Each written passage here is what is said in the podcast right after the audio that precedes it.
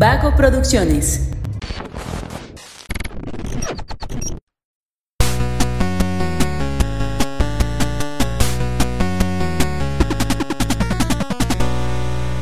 Hola, hola, ¿cómo están? Muy buenas a todos y bienvenidos a un episodio más de Punto Geek, el podcast donde... ¿qué? Donde la cultura pop y el entretenimiento están en su punto. De Yo todas soy- maneras, esto lo pone de otro podcast. Sí, claro. El podcast donde la cultura pop y el entretenimiento están en su punto. Bienvenidos a Jurassic Park.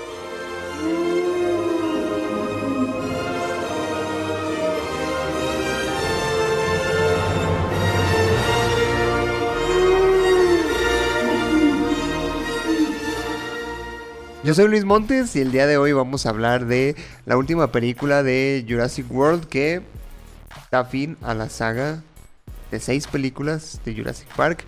Jurassic World Dominion es la tercera película de la trilogía de Jurassic World y la sexta de la saga de Jurassic Park, dirigida y escrita por Colin Trevorrow, que le comentaba a Josué hace rato que este compita nada más es conocido por haber escrito y dirigido las tres películas de Jurassic World y otra que no recuerdo cuál es, la verdad.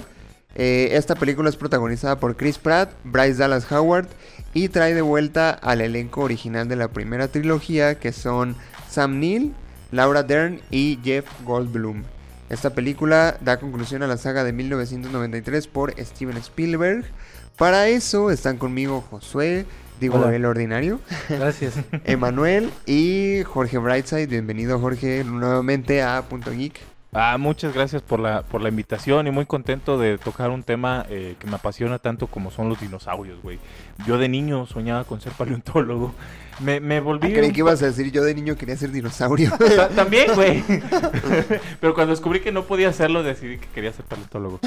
Ya, ya después no, no lo hice, pero me considero un paleontólogo amateur. Sí, no ofender a quienes estás muy cerca, estás muy cerca de la paleontología, ¿no? De alguna manera, sí, me dedico a las ciencias biológicas, eh, a, a los animales, más, más encaminado hacia otra parte más práctica, como la medicina veterinaria, pero sí, sí, y me encanta, o sea, realmente me siento ah, un paleontólogo aficionado, con Lo logró. los que lo son. Puedes decir de que perra lo atiendes. logró. Puedes, puedes decir que, que atiendes a los dinosaurios modernos. De alguna manera sí, ¿eh? A dinosaurios super evolucionados. Sí, eh, bueno, para, para que entiendan la, la referencia en casa, eh, atiendo aves, entonces son dinosaurios. Mucha gente a la, a la fecha le sigue haciendo ruido el, el hecho de que no, es que son descendientes de los dinosaurios. No, realmente taxonómicamente tú puedes decir un ave es un dinosaurio. Super evolucionados, sí. No, no, No existe bueno. tal término como super evolucionado.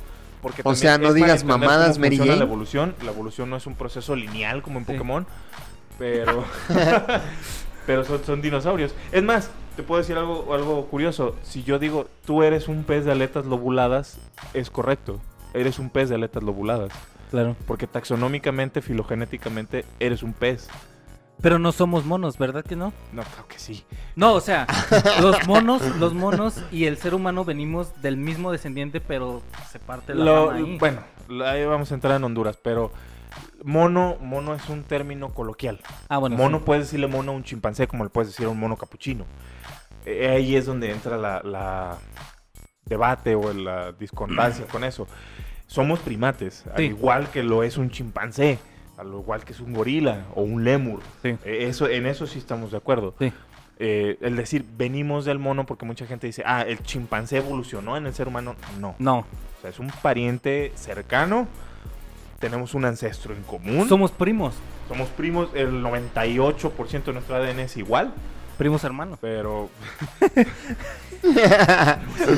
bueno, tengo algunos primos hermanos. que parecen changos, pero no, no, no. Óyeme. ya no estamos en la antesala, ¿eh? No, no, por Con eso. cuidado. No dijo nombres. en el lobby. Pero, mira, pensaba comentarlo de, de esta manera. Eh, empezamos hablando de la cuestión práctica de la película, que nos pareció la película, y después vamos a un, a un análisis Ah. de qué, qué es correcto y no. Porque hay, hay mucha tela de dónde cortar, creo yo, en, en esa parte. ¿La, la película a ustedes les gustó? Este, sí, Pero para mí fue como... ¿Sabes? O sea... A mí sí, pero igual, o sea, palomera, pues. De las, perdón, de las tres, la que más me gustó fue la primera. Después yo creo que esta. Y en último la segunda. La segunda de plano me aburrió. sí. ¿Tú, José? A mí esta es la que más me ha gustado, la verdad. De las de Jurassic World. Sí. Wow. Ya. Sí, Jurassic Park no lo vi, la verdad. Si quieres matarme, ¿No crucificarme has y visto sacar... Jurassic Park? Si quieres matarme, sacrificarme, sacar mis órganos No, y bro. venderlos en el mercado negro, estoy de acuerdo. ¿De verdad no no has yo visto. lo, yo lo Jurassic haría, Park? pero vi Jurassic Park a principios de este año, entonces tampoco. no Es la- que, ¿Tampoco güey... lo habías visto, güey? ¿Neta? Güey, Bro. Güey, mira, yo diría, yo diría que Jurassic Park, Volver al Futuro y Oh, Star este Wars, güey, son obras del, del cine popular, güey, de la cultura. Mira, güey, Dos de tres, verlas. dos Déjame de te esas digo tres algo. que dijiste no las he visto. Josué no ha visto, no ha visto ni Jurassic Park ni Volver al Futuro, güey. Ni las voy a ver. Pero te voy a decir una cosa. Yo, por ejemplo, que eh, de hecho Volver al Futuro pues, ya la he visto, pero también la vi hace muy poquito. Pero yo creo que verlas a esta edad es mejor porque ya comprendes muchas cosas. Si las hubiera visto de niño, a lo mejor me traería la nostalgia. Es que pero... son grandes clásicos, Sí, claro. Y yo creo que son de las películas que más referencias tienen en la cultura popular. O sea, te puedes encontrar horas y horas de referencias a Jurassic Park. Y de hecho yo diría que, que Jurassic Park es de las películas que mejor han envejecido en la historia. Sí, O sea, la primera fue hecha en el 93, Sí. la puedes ver el día de hoy y casi la comparas con la que se sacó esta semana. O sea, A- ahorita que Luis mencionaba, ahorita que Luis mencionaba el director de Jurassic World, que no voy a intentar pronunciar porque está medio complicado el Colin. Trevorrow. Ese. Él, él iba a dirigir episodio 9, ¿verdad? Pero ya después con Sí. el desmadre que pasó. con Ese güey iba a dirigir Ese Star güey Wars. iba a decir episodio 9 y después trajeron de vuelta a J.J. Abrams, nunca ha visto Star Wars. Ese güey. No mames, güey. Es que J.J. Abrams, güey, escribió un cómic de Spider-Man. Ese vato que sabe de Spider-Man, güey. Es que J.J. Abrams cometieron el error de decir, oye, hizo dos buenas películas, o no sé si nada más fue la primera, de las nuevas de Star Trek. Dijeron, hey, vamos a traerlo para director de Star Wars. Al cabo es lo mismo, ¿no? Se no le da el espacio. Ajá, ese, ese sucede en el espacio, ¿no? Dices, no, son dos obras muy diferentes que no tiene ver Chana con Juan y por eso no funcionó la secuela. Eh, puedo decir que al menos a mí, en lo particular esta de Jurassic World, volviendo a la, a la- a la película, me gustó. Sí se me hace así pasajera, se me hace más de lo mismo. Se me hace que la, la trama también divaga en muchos aspectos. alargan y alargan cosas que realmente se pueden solucionar en un par de minutos. Comentábamos fuera del aire en, en el exclusivo que a ti te gustó la cuestión de las langostas. Sí. A mí no me terminó de convencer. que A mí sí me gustó eso también, ¿eh? Y me hace como, oye, tienes dinosaurios y le vas a dedicar la mitad de la película a hablar de unas langostas. No, no, No, pero no, no, convencer. creo, no creo que. Bueno, para aclarar, esto ya tiene spoilers. Spoilers. O sea, si no han visto la película, vayan a verla. Yo sí la recomiendo para ir a verla, aunque, aunque en el papel parezca una película que no van a disfrutar tanto, a mí la verdad es que sí me gustó. Y creo que es justamente eso, porque se trata de alejar de que, de que sea lo mismo de todas las películas, de los dinosaurios, pasa algo con los dinosaurios y hay que resolverlo. Porque aquí está pasando otra cosa, que es justo eso de las... Pero es que termina siendo más de lo mismo, pero ahora con langostas. Eso- más y, eso, aburrido. y eso no lo hace más de lo mismo. O sea, es que, a ver, supongamos, ¿has visto la evolución que tuvieron los Beatles? Ajá. Discográficamente y musicalmente. ¿Has visto la evolución que tuvo Linkin Park? ¿Has visto la evolución que han tenido varios artistas? Es más de lo mismo, pero no es lo mismo. Y, y eso es justo lo que me- se me hizo muy atractivo, porque sinceramente, leyendo las críticas que han hecho todos, todos, que de que es una pésima película, yo fui con la intención de voy a hacerla garras. O sea, yo voy a ir a, voy a verla para en el podcast empezar a decir mierda, porque es lo que quiero. Y la verdad es que me, me cerraron el hocico, porque creo que no es lo mismo. La primera película y la segunda fui a verlas porque fui a verlas con una chica con la que quería verlas y ya. Y, y en esta película fui a verla con el afán de destruirla y la verdad es que me atrajo mucho más que las otras dos. Y, creo que es eso, porque justamente tratan de irse por otro lado distinto al que los dinosaurios son el problema y la solución. No. Hay algo más extra. Incluso, incluso tratan de ver dentro de, la misma trama qué es lo con, qué empezaron. ¿Y con qué empezaron? Con la mani- manipulación genética. Entonces, en base a eso, vamos a hacer manipulación genética sobre otra cosa que no tenga que ver con los dinosaurios. Porque, ¿qué crees? Los dinosaurios están aquí y ya son un pedo, pero ahorita ese no es el pedo. Eso es lo que más me atrajo de la película. Y creo, que, creo que esa trama de las langostas daba para una película totalmente aparte de Jurassic Park. Es que a mí sí me gustó porque creo así. que fue el pretexto perfecto para juntar a los protagonistas de la primera trilogía con los de esta trilogía. Igual podías haber hecho, hecho otro pretexto para juntarlos. Pues sí, güey, pero ¿cuál es el problema? Tienes Digo, dinosaurios en el continente. Eso ya era suficiente para traer al cast original. Es que creo que no por eso fue bueno, güey. De alguna manera, o sea, si estamos hablando de que la compañía que está tiene vivos a los dinosaurios actualmente son los que hicieron las langostas y los que modificaron genéticamente las semillas del maíz para que no se les comieran las langostas, me parece totalmente lógico que se crucen los protagonistas eh, por esa situación. Sí, aparte estamos entendiendo que los dinosaurios ya son parte de la vida cotidiana. Entonces, si eso sería pa- algo imposible, ¿eh? Pero bueno, hablamos de una película Bueno, sí, sí, sí, ficción. sí, sí, sí, sí, sí, sí, Una caricatura, mijo. Sí, sí, Sí, sí. sí. Pero, no, no ¿por voy a ponerme este, estricto con eso. ¿Por qué si ya hubo una crisis con los dinosaurios en la película 1 y la 2? ¿Por qué no estuvieron los protagonistas? Porque no era relevante, salvo que ahora sí es relevante. A mí sí me gustó porque de hecho ni los protagonistas de las anteriores películas de la de esta nueva trilogía como de las antiguas trilogías se juntan por los dinosaurios. Se juntan por cuestiones totalmente diferentes. Una una un grupo, el grupo moderno podemos decirle, se está este se va a este laboratorio a salvar a su hija y el otro se va a salvar a la humanidad. No se juntan por los dinosaurios y eso se me hace muy chido también, porque como te decía hace rato, no es el mundo dinosauril, es Jurassic World.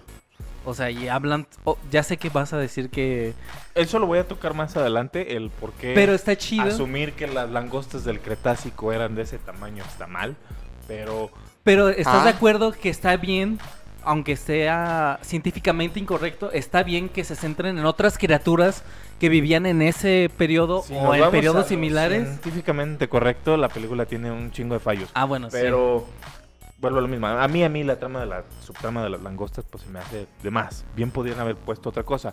El, Pero no- el, no- el crew anterior no se une al nuevo en las otras dos porque suceden en las islas.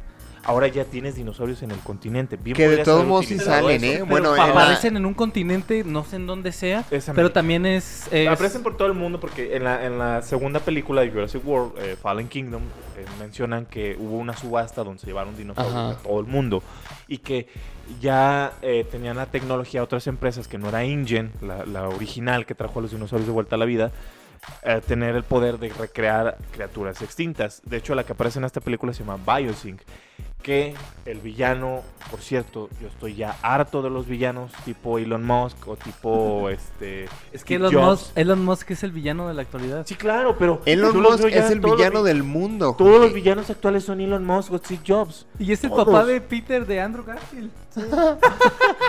Ah, es Hijo ese de es puta, la- regresa con tu Ese hijo. güey es de la saga original. Él sale en la primera película de Jurassic Park. ¿En serio? Sí, en un papel. A ver, a ver, ¿quién? El villano de El esta papá nueva de Andrew Garfield. Sale como villano en la primera película de Jurassic Park. No como villano, ¿Ah, sí? pero sale como personaje. Sí. Hay una escena donde James es. No me acuerdo si es. No, es Dennis Nedry, que es el gordito de. que controlaba sí, el sí. parque con las computadoras. El de Beas, a nadie le interesa. Ese. Ese güey estaba infiltrado en InGen y les iba a robar los este eh, muestras genéticas de los dinosaurios sí. a la empresa de Doxon. Ajá. Es este güey, el dueño de Biosync. ¡Hala! Él es el que le da una lata de barbosol, que de hecho sale en la película una lata que es este de espuma para afeitar, donde el fondo era vacío y podían meter los, los este, muestras de ADN de los dinosaurios y se las iba a robar el gordo, que al final no puede, pues se lo traga un dinosaurio. Ese, ese fulano, ese, esa Creo trama, que ya voy a ver la de Jurassic esa Park. trama era para una secuela que al final no se utilizó y el personaje regresa hasta esta película. O sea, todo- toda esa subtrama de la de la lata y de la empresa eh, rival que quería robarles los, los este, dinosaurios ya no se utilizó. ¿Por qué? Eh, cuando se, se salió primero la novela, porque Jurassic Park es una novela, de un escritor que se llama Michael Crichton. Ojo. Cuando, cuando él iba a hacer la novela, muchos estudios de películas se pelearon por los derechos para poder hacer dicha película. Desde antes de que saliera la novela. Porque ya Michael Crichton ya era un guionista y un escritor reconocido. Yo nomás conozco esas dos obras de él, eh, Jurassic Park y El Mundo Perdido. Entonces, eh, Hamblin y Universal Studios obtienen los derechos de Jurassic Park. Steven Spielberg hace la película que tenía desde que era niño queriendo hacer. Porque Steven Spielberg es un nerd igual que nosotros y fanático de los dinosaurios. Bueno, sí soy. Y de, de hecho, Steven Spielberg es productor de, de En Busca del Valle Perdido, de The Land Before Time. Siempre le han mamado los dinosaurios al güey. Entonces hacen la primera y cuando se estrena la primera película, Michael Crichton hace una secuela, que es The Lost World. Pero en la, en la primera película de Jurassic Park, pues ya tenían planeado hacer una secuela. Que esa historia ya se desechó porque el escritor original pues ya hizo la propia y entonces dijeron, no, pues está más chido lo que tenías pensado tú, mano, vamos a hacer esto. Quiero agradecer a Jorge Brightside por recordar por qué hay dinosaurios en todo el mundo en Jurassic World, en esta. Porque la segunda película a mí me pareció tan irrelevante que ya Es no me mala. acordaba Es muy mala. chingados había dinosaurios en todo el mundo. De hecho, lo que mencionabas de que no es más de lo mismo, pero es diferente hace rato, yo solo aplicaría, pero a la primera de Jurassic World. ¿Por qué? Porque veníamos de una trilogía donde la primera es el parque de dinosaurios, funcional entre comillas, porque apenas va a ser el primer recorrido de prueba. Algo sale mal y todo Vale se va a la mierda. La segunda es, ah, los dinosaurios están sueltos en una segunda isla donde los criaban primero. Entonces ya no es la cuestión del parque, ahora vamos a manejar la temática como de un thriller de supervivencia en la selva con dinosaurios, etcétera. Y la tercera es igual, lo mismo. Ir a la isla y sobrevivir a los dinosaurios y luego poder escapar de ella.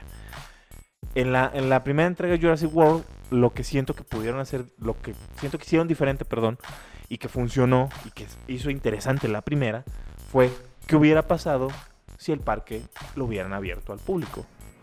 Y eso es, es lo que a mí me gusta de la primera entrega de Jurassic World. Ah, ver sí, el porque parque Jurassic abierto. Park nunca abrió al público, Nunca al ¿verdad? público. Wow. Entonces, en, en esa ya pudimos ver funcionar el parque y pudimos echar a volar la imaginación y sentirnos niños de nuevo decir, oye, es como si visitáramos Jurassic... De hecho, parte de la publicidad para la primera película fue una página como si viviéramos en el, en el universo de Jurassic World, donde el parque es real. Y entonces podías como hacer este planear reservaciones y podías Uh. ver el parque desde las cámaras y los atractivos que tenían y te hablaban como si fuera real. De hecho, de- dentro de las cosas es la Tyrannosaurus que aparece en las de Jurassic World es la Tyrannosaurus que aparece en la primera película. Muchos le pusieron, los fans le pusieron Rexy, es un nombre que a mí en lo personal no me gusta, porque ya, ella ya tenía un nombre, ¿Cuál era? Roberta. Nunca se menciona en la película. De hecho, Roberta es porque el prop, el animatrónico, todos los props en- que se usan en todas las películas siempre tienen un número de serie Claro. y una descripción. Entonces, el de la T-Rex tenía Roberta, porque ese nombre le pusieron al animatrónico. Sí. Entonces, a mí me agrada más que se llame Roberta, se ve un nombre con más personalidad que Rexy. Y, y tiene más sentido, digo, en, en los hallazgos paleontólogos y antropológicos siempre han puesto nombres así, Lucy eh, y ese tipo de nombres. Pues tiene, tiene sentido que, supongamos que en la ficción los paleontólogos hayan encontrado a esta, a esta T-Rex, le pusieran un nombre así, pues. Sí, sí, sí. Tiene un nombre de, de persona. Ahorita me estoy queriendo acordar. Este. Hay, hay los tiranosaurios. Son de los dinosaurios que más han encontrado fósiles eh, completos.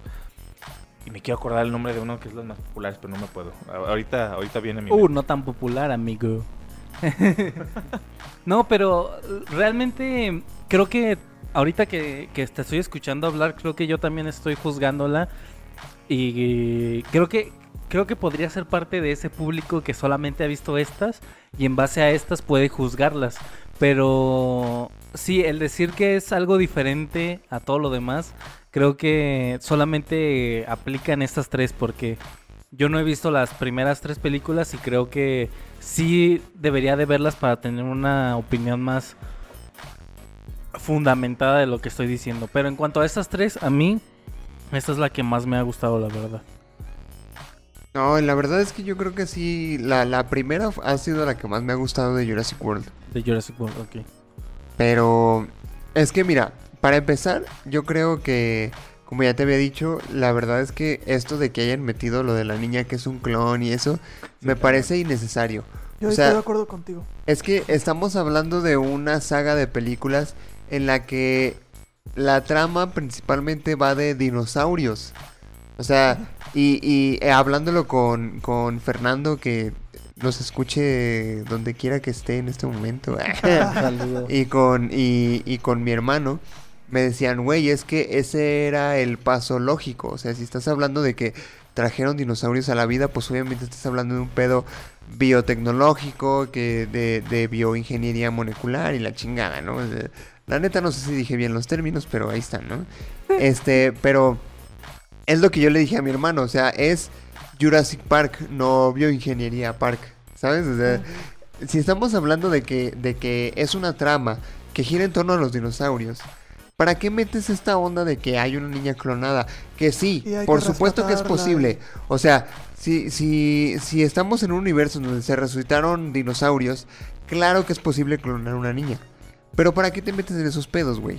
O sea, estamos hablando de dinosaurios. no necesitas sacar clones humanos. Ajá. No había necesidad de meter al personaje de Macy. Macy se llama. Ajá. No, no había necesidad. Y la verdad, al final de cuentas, Macy es sumamente irrelevante. ¡A la madre! se, nos, se nos acaba de colar un león al estudio. Un velociraptor, güey. No, sí, es, es sumamente irrelevante este la trama de Macy. La verdad, al igual que la de las langostas, creo que se la podían haber ahorrado.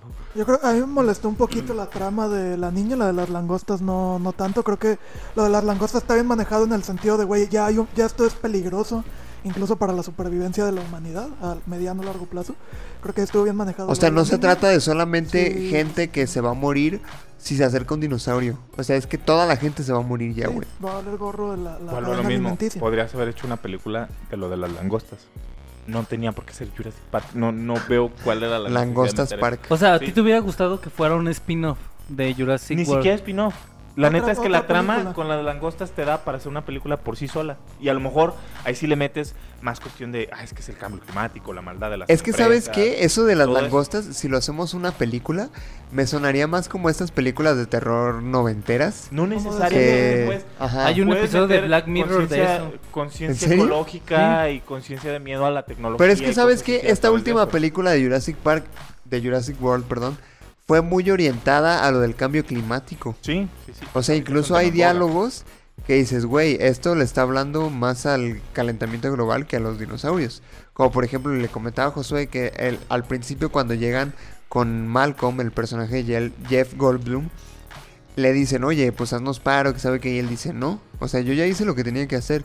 Y todos, no, qué culero, y que sabe que, y él dice, no, pero es que, o sea, yo estuve 20 años diciéndoles que no hicieran estas mamadas y me mandaron por un tubo y ahorita pues estamos enfrentando las consecuencias. Yo creo que la humanidad ya no tiene esperanza y lo único que nos queda es enfrentar o más bien pasar estos últimos días de vida eh, despilfarrándolos como siempre lo hemos hecho.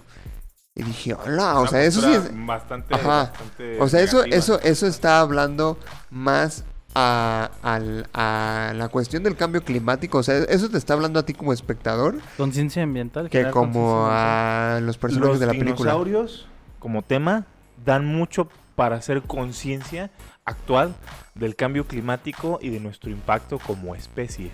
En eh, su programa Cosmos, las nuevas temporadas que sale Neil deGrasse Tyson, eh, menciona precisamente una, una frase que me parece muy, muy importante, muy fuerte habla de los dinosaurios eh, vivieron en la Tierra alrededor, los dinosaurios no avianos, vivieron en la Tierra alrededor de 160 millones de años.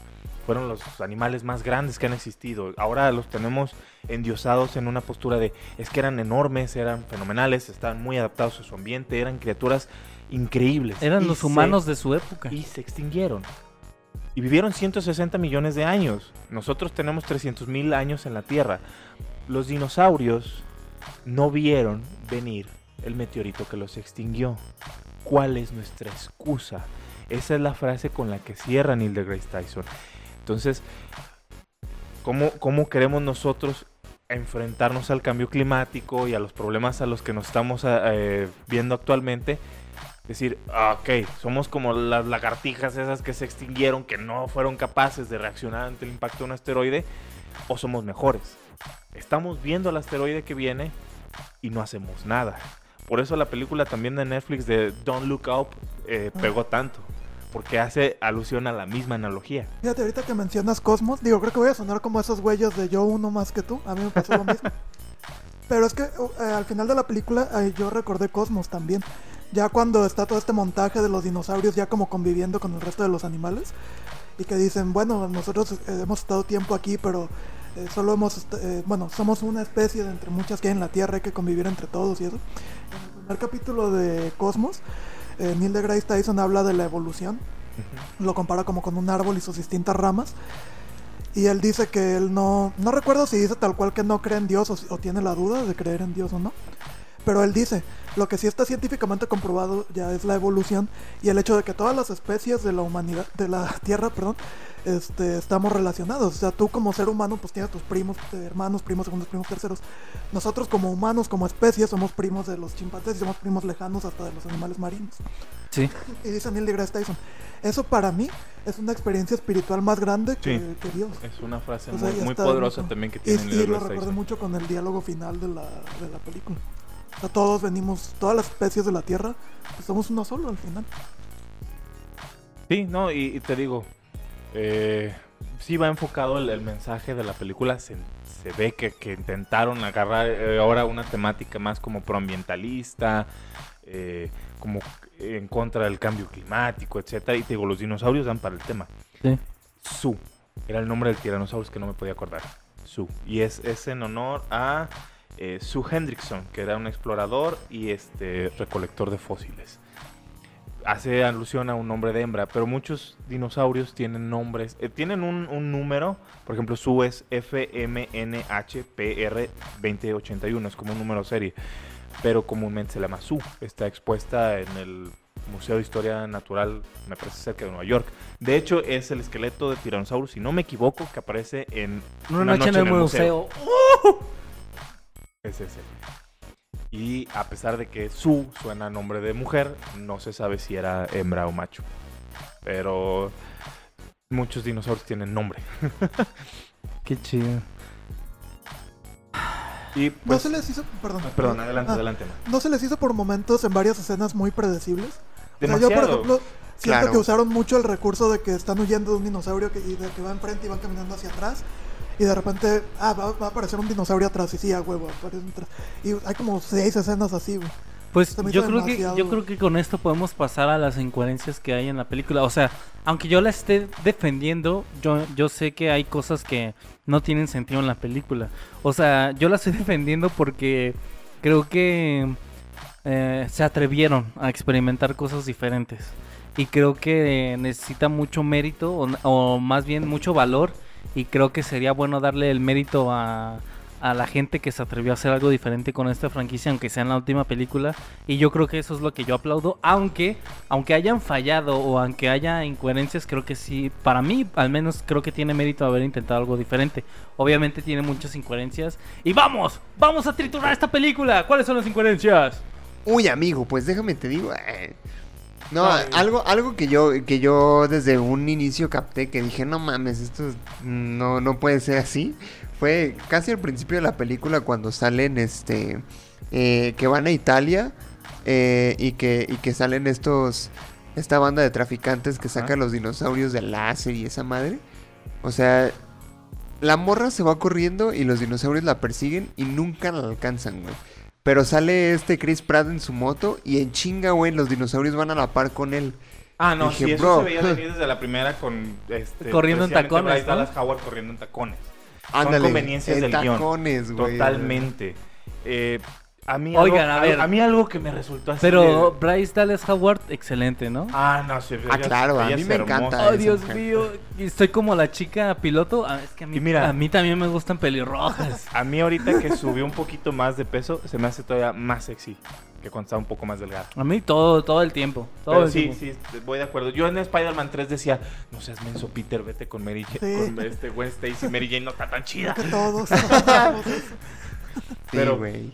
Eh, fíjate que una cosa que encuentro como muy incoherente y que quiero hacer una aclaración. Va- vamos a hacer eh, análisis y señalamientos de cosas que son eh, científicamente incorrectas o Por incoherentes eso de estás la aquí, película. Jorge, échale. Pero, pero, pero tampoco quiero caer en el típico mamador porque los he visto. Estoy en grupos de fans de paleontología que son. Es que es lo peor que le ha pasado al cine de dinosaurios. Porque, güey, si tú vas a basar. Murió el cine, murió el cine. Si tú vas a basar tu conocimiento de dinosaurios o tu percepción de los dinosaurios en Jurassic Park, pues estás mal.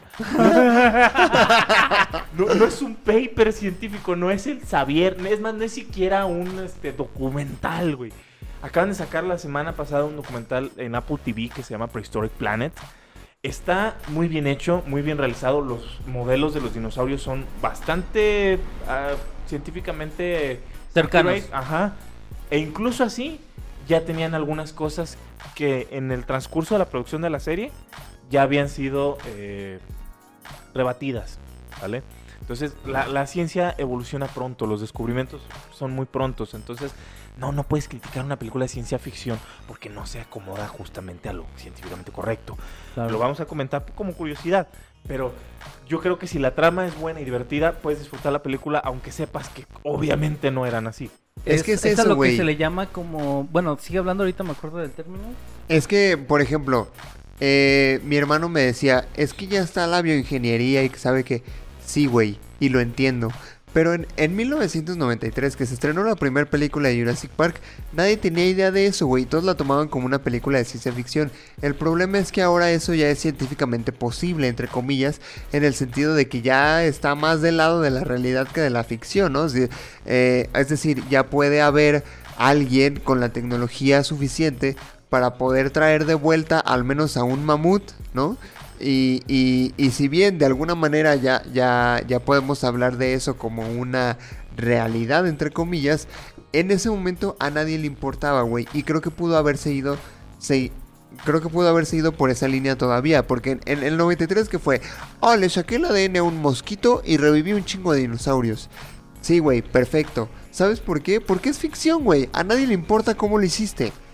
Sí, a lo mejor en, la- en esta última trilogía lo pudieron haber eh, hecho así otra vez, pero ya se metieron a pedos que ya son más científicamente probables, aunque sea, ¿sabes? Cre- Creo que quisieron dar gusto un poquito por ahí, por ese lado. Decir, miren, eh, nos estamos intentando adaptar. Pero va, va. La primera película se estrenó en el 93. Los dinosaurios que se presentaron en la película original llevaron el apoyo de paleontólogos y el- la imagen que dieron era el conocimiento popular que se tenía en la época. Obviamente a 30 años en el futuro no es el mismo, pero la película tiene que seguir cierta coherencia con su propio universo, más que con el nuestro. O sea, por ese lado no pueden cambiar el modelo del Tyrannosaurus que presentaron en el 93 al actual, porque pues a ellos se les desmorona toda la publicidad y todos los juguetes y demás cosas que, Que han para vendido de la empezar no era tan grande, ¿verdad? No, sí, en, en talla está más o menos, de hecho es mucho más delgado de lo que era un Tyrannosaurus, el Tyrannosaurus que presentan en las películas, está raquítico y además tenía plumas. Eh, hay mucha gente que sigue defendiendo que el Tyrannosaurus no tenía plumas, lo más seguro es que tenía plumas. Que aparte Plumas tengo entendido, sí. corrígeme si me equivoco, que el tiranosaurio era nada más carroñero. No, esa fue No. una, una postulado popularizado por un paleontólogo que se llama Jack Horner, que después se, retra- se, se- se retractó, gracias. Eh, no, al igual que todo, o que la mayoría de los depredadores eh, son oportunistas. Yo sí te digo, ¿qué opinas de una hiena? ¿Piensas que es un cazador o es un carroñero? A lo mejor el conocimiento popular es decir, las hienas son carroñeras. Carroñeras. Y no, las hienas cazan incluso más que los leones. Pero son oportunistas. En el momento en el que tengan facilidad a adquirir carroña, lo van a hacer. Claro. Eh, estudios actuales con el Tyrannosaurus, con eh, cómo se movía, la fuerza mordida que tenía, evidencia fósil de, de cacería de, de- por parte de estos animales, era un cazador oportunista. Cazaba y cuando tenía oportunidad de comer carroña, lo hacía. Siempre van a buscar lo que sea más eficiente para, para el animal y que menos lo meta en problemas. Eh, la gente luego también tiene a pensar que son como Goku. Este, nadie le gana y se va a agarrar a golpes con todos. Pues no, obviamente un ¿Quién es tiranosaurio. más fuerte, Goku Super Saiyajin Dios o un tiranosaurio Rex? No, yo creo que Goku. Pero Híjole, ay, Ay, pues yo lo pongo en duda, yo ¿eh? lo pongo en duda. No, no hay evidencia fósil de un tiranosaurio peleando con Goku. Aunque, por ejemplo, hay evidencia de marcas de mordidas de tiranosaurus en fósiles de Triceratops. Era un animal ampliamente armado, con cuernos, grande. Seguramente se alimentaba de él cuando podía. Pero Mi si él podía atrapar algo favorito, más ¿eh? grande, eh, algo más pequeño, perdón, que le dificultara menos la cacería, lo iba a hacer. Claro. Es como los leones. Dentro de las presas de los leones están los búfalo cafre. Pero si un león le das a escoger, oye, puedes devorar ese búfalo cafre o te puedes comer aquella cebra de ella. El león va a decir, el búfalo tiene cuernos, es mucho más grande, creo que me voy a comer a la cebra. es más carne que ella, pero posiblemente me muera. sí, claro. Entonces lo mismo aplica para, para animales extintos. Eh, te digo, tienen que seguir con cierta, cierta coherencia dentro de, de su propio universo. No, no puedes esperar que, que se adapten a lo, a lo actualmente convencional. No creo que sus modelos estén tan mal. Pero sí, efectivamente. no Nada más decir, con poquitas más plumas. Sí y no. Por ejemplo, de hecho mi novia me decía saliendo del cine, mira, pusieron un dinosaurio con plumas, ya, ya están este, haciéndose más científicamente correctos. Y le digo, sí y no. El, se llama Piroraptor olympicus. Es el dinosaurio que Un aparece. saludo a Rodrigo de Twitch que me dijo que este dinosaurio iba a salir, el Piroraptor. Piroraptor. ¡Alá! De hecho, el, el nombre Piroraptor viene porque sus fósiles fueron encontrados eh, en un incendio forestal. Sí. Con evidencia de un incendio. Piro en griego es fuego. Entonces es ladrón del fuego. Olympicus también hace referencia a este. eh, A las Olimpiadas, fue- por supuesto. Ajá. No.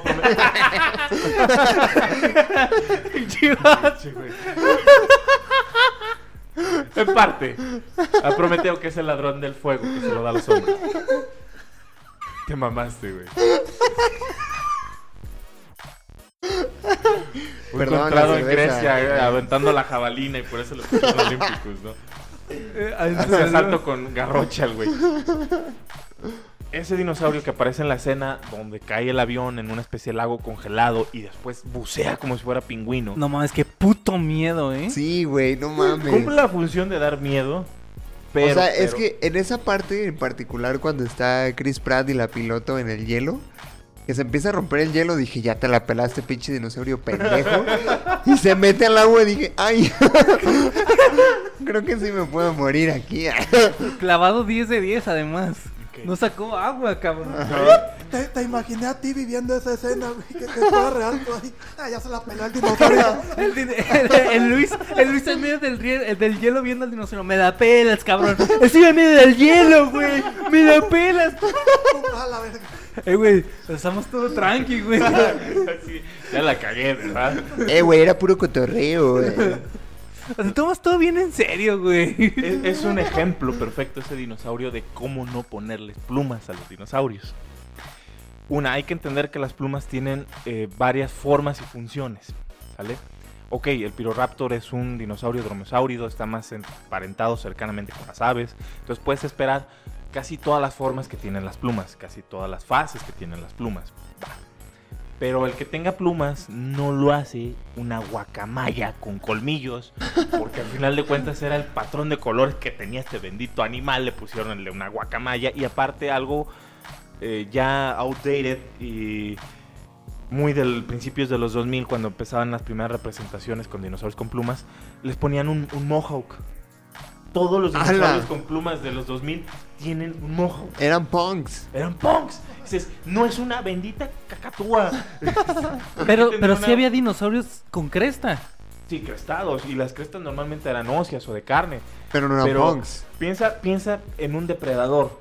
O sea, dices, tiene plumas. Ah, lo voy a hacer una cotorra con dientes. Ah, no, No. no. ¿Qué es un depredador con plumas? Es un águila, es un halcón, es un ave de presa.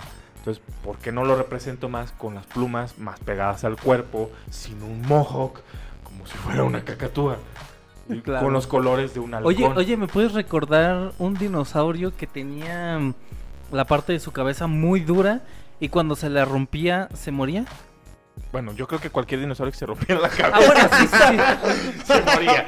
O sea, si Sí, se te sí, rompe claro. el cráneo, te Pero es que lo, lo usa- Ya, dices uno que tenía como un domo en la cabeza. Ajá, y lo usaba para defenderse y cuando, parecía un cuando se señor le calvo. rompiera como de, ah, duele bien culero, Es ya me un voy a morir. Pachycephalosaurus.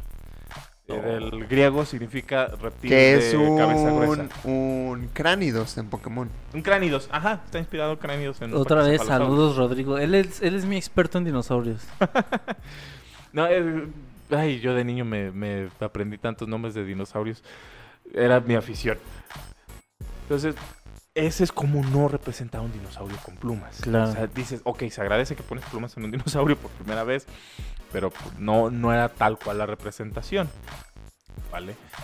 El Terincinosaurus, eh, para empezar, no quiero hacer spoilers, pero el, el uso que le dan de las garras del No Terincinosaurus. mames, güey, ya la contamos toda la puta película. Y ya no salimos que- ver, ya güey. di- Y la escena ya del que Velociraptor se muere sale en el Pratt. ¿eh? No, no se muere. ¿Sabes qué La sale en el tráiler que no sale en la película? Eh, Malcolm diciendo, ay, está más grande. ¿Por qué siempre los hacen más grandes? Ah, eso nunca, esperé eso y no sale. nunca lo dice en la sale. película. Es como nuestro. Es de. It's not the question of the day. The Ah, question no, of en, the en Amazing Spider-Man, sí. Pinches perros, nunca se voy a perdonar. Un error común en todas las representaciones de dinosaurios de Jurassic Park, y lo platicamos fuera del aire en, en- en el, en el exclusivo. es la posición de las manos. ¿Mm? Los dinosaurios no podían poner sus manos como pianista malvado, sino que las palmas de las manos siempre se iban a ver unas a otras. No tenían esa capacidad de girarlas de, de esa manera.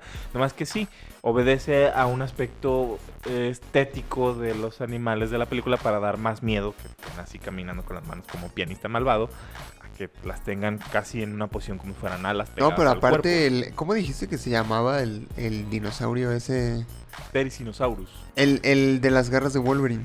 de las garras de Wolverine. Ajá. Ptericinosaurus queloniformis. Es- Ese- ese- cuando es lo que- descubrieron pensaron que era una tortuga. A la madre. o sea, ese, ese se me hizo bien heavy cuando lo vi en la... Yo la neta no sé nada de dinosaurios, tengo que admitir.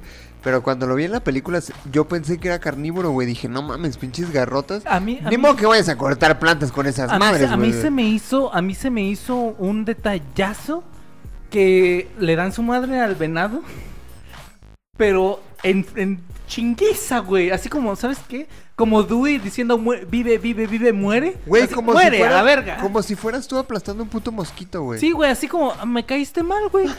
Me caíste mal. Situación errónea en el momento incorrecto a la verga. Y justo lo dejan en el momento en el que se come, empieza a comer un- una hierba. Y dije, ah, cabrón, entonces este güey es herbívoro. O sea, a mí se me hizo un detallazo que lo dejaran que coma la hierba y en eso cambian a otro lado para que tú te des cuenta de este güey. Por más sádico, por más violento que lo veas, este güey es herbívoro. Porque muchas veces creo que tanto en Jurassic Park como en otros tipos de, de películas, ponen a, los carnívoros como son los malos, güey. Ellos son los Ajá, malos, esos son sí. los más violentos. Mira, mira, mira al, al cuello largo como, como plantitas y no hace nada, güey, porque come plantitas. No, este güey era un culero. Podías ponerte enfrente de él en, una- en un momento en el que estuviera de malas y te mandaba a la verga. Que sabes, yo esperaba eso, yo esperaba eso en esta película, porque eh, en las primeras dos de Jurassic World hacían especies nuevas, no más porque podían y porque sí. se les hinchaba un huevo, cabrón. tanto que no hubiera híbridos en estas películas. Es que yo sí esperaba eso, güey. O sea, si ya nos estamos metiendo a pedos de ingeniería, mejor mete especies nuevas de dinosaurios en vez de un puto clon de una niña, güey. O sea, yo pienso eso. Porque en, la- en la primera, por ejemplo, salió el pinche Indominus Rex, que hasta se hacía invisible el cabrón. En la segunda salió el pinche Indoraptor. este Indoraptor, güey, que también era una, una mezcla mamalona de todos los putos dinosaurios es, es violentos. Blue, ¿no? ¿O que es en la primera-. En la primera te ponen al Indominus como un cabrón que mata por matar, güey. Que es tan inteligente que puede tender trampas para obtener lo que quiere. Y dije, no mames, güey, esto está bien vergas. Y ojalá que lo sigan manejando en otras películas de Jurassic World. Porque esto es lo que la gente quiere ver después de Jurassic Park. Fíjate que, que sí y no. A mí me gustó cuando lo usaron una vez en Jurassic World. O sea, no me y, ya, cuando lo repitieron y ya en la última un pinche dinosaurio hablando. Ah, chinguen a su madre los humanos, güey. ah". Uy, ¿sabes- ¿Sabes cuál era? Estilo el último capítulo de Juego de Tronos con este Drogon quemando el trono de hierro. Ándale, güey. No, ¿Sabes es que cuál era hierro uno de los guiones desechados para Jurassic Park 4? Precisamente híbridos de Velociraptor con humano. Que hablaban No y que iban a ser soldados, güey. No. Dios, gracias que esa película nunca se hizo. Si hay una duda de que Dios existe, es esto, güey. sí. O sea, de que, de que Dios existe, es esto, que no hizo que, esa no, que no no, hacer no, eso. No, no, Gracias que existió Jurassic World y no esa cosa que iba a ser Jurassic Park 4. A mí me gustó cuando lo usaron en la primera por la novedad. Pero te lo dice alguien que sí es muy aficionado a los dinosaurios y sabe sus nombres. ya los híbridos me empezaban a cansar porque dices, es que esto no existió. Por- Digo, los que presentan no existieron como los presentan, pero me agrada decir, ah, mira, este es un Lambriosaurus, este es un Tyrannosaurus Rex, este es un Tericinosaurus. ¿Por Ya qué, por qué si hay pues no. criaturas tan majestuosas dentro de todos los dinosaurios? ¿Por qué tienes que inventar híbridos? Mejor usa los que ya Ya están. existen. Sí, son Es que los que ya están no necesariamente son violentos, güey. O sea, necesitas a alguien que sea bélico por naturaleza, que le guste matar cabrones Desde lo la más Entonces más bien te falta creatividad para usar a los que ya están de forma... Muestran a los dinosaurios con comportamientos poco realistas. Una, siempre han abusado del hecho de que, ah, el velociraptor es sumamente inteligente. Dices, ok, a lo que nos remitimos a las pruebas, el velociraptor tenía la inteligencia de un gorrión. Aparte el No era velociraptor... estúpido, pero no era así que digas, uff, este güey Aparte el velociraptor supercomplejos". era más chico que de lo que... Mucho más chico. No, y Era aparte en la primera gallina, trilogía, ¿no? O sea, un poco más grande. Piensa en él como un halcón o un águila. en la primera trilogía los velociraptors abrían puertas, güey. Eran tan inteligentes como para abrir puertas. Hay, un hay humanos que no saben abrir puertas. Hay videos en TikTok de gente estrellándose en las puertas. Cosa curiosa, vuelvo a lo mismo de las manos. Por la posición de las manos de los raptores no podían abrir puertas. Y sí hay gente tan estúpida. No mames. Ay, no. Pero no, no, a mí ya me tenía cansado con, con la temática de los, de los híbridos. Agradezco que en esta, Ay, güey. en esta película no hubo. Los a pesar de que el- velociraptors el- eran el- tan inteligentes como para que no les gustara la cotorriza, güey. Un saludo a Slobo y a Ricardo. Son mis compas, güey, déjalos. eh. Es que Van a son muy- venir de son invitados muy a leales. Mamas, güey. Escuchen el exclusivo si quieren entender el chiste del que se está riendo este cabrón. No mames, güey. El, el diseño del Giganotosaurus, güey, quisiera clasificarlo como el peor diseño de toda la franquicia de Jurassic Park. O sea, es prácticamente el Indominus Rex 2.0. Sí, güey. Es que esa era la idea, ¿no? Está horrible, pero está horrible. Es que, güey. ¿sabes qué no ha faltado en ninguna película de Jurassic Park? Una aparición de un tiranosaurio, güey. O sea, ya sea dándose en la madre con otro. en el momento Ajá, exacto. ¿no? O sea, ya sea dándose en la madre con otro dinosaurio. O simplemente saliendo porque tiene que salir, güey. O Güey, sea, es el logo de la puta franquicia. Si Claro tú que que piensas, si tú piensas en dinosaurios, automáticamente se te viene a la mente un puto tiranosaurio, güey. A mí no. Tanto así que, bueno, es que Josué es subnormal. Tanto, tan así Prefiero que el término especial. es un, o sea, los, los únicos emojis que hay en De en es un Android- Tyrannosaurus y un este. y un cuello largo, güey. O sea, eso es, so- eso es todo, güey. La gente piensa en ellos cuando se piensa en dinosaurios, Claro, güey. claro. Tienen que salir a huevo. Es el dinosaurio más popular al día de hoy. Y es inspiración para otras cosas que no son dinosaurios, como Godzilla. Los dragones. los dra- bueno, los dragones tienen ya un precepto mitológico, pero. uh, Ah, bueno, los dinosaurios de la isla de King Kong pues no son tiranosaurios, pero parecen tiranosaurus. Claro, sí. Incluso sí, sí. Barney es un tiranosaurus. ¿What? Sí, sí, es el dinosaurio más popular en la Barney. conocido. El Tyrannosaurus. Ah. Pero sí, Barney también era bastante Barney el popular en los segundo. 90s. Güey, salió Britney Spears ahí.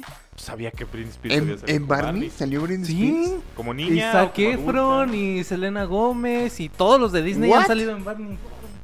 Los Jonas Brothers. ¿De Sale qué canal, de qué, de qué empresa era Barney? De de la. Creo que era de la PBC. Sí. Eh, ¿De la hecho, de la PBS. Ah, Ah, La que sale en Loki, ¿no? En la serie. No, no, no, no. ¿La TBS es esa? TBS, Ah, no, Güey, es güey. que los... no, vi- Las siglas... Las siglas... ¿Te parece? Y es ahí Josué, donde güey. tengo que llevar mi constancia de situación física. Ah, güey. el Josué, güey. Ah, sí, güey. era- Salía en Golden, ¿no? Golden Edge. A medianoche. versión. No, ahí te salían otras bien perdón, güey, en el perdón. Golden Edge.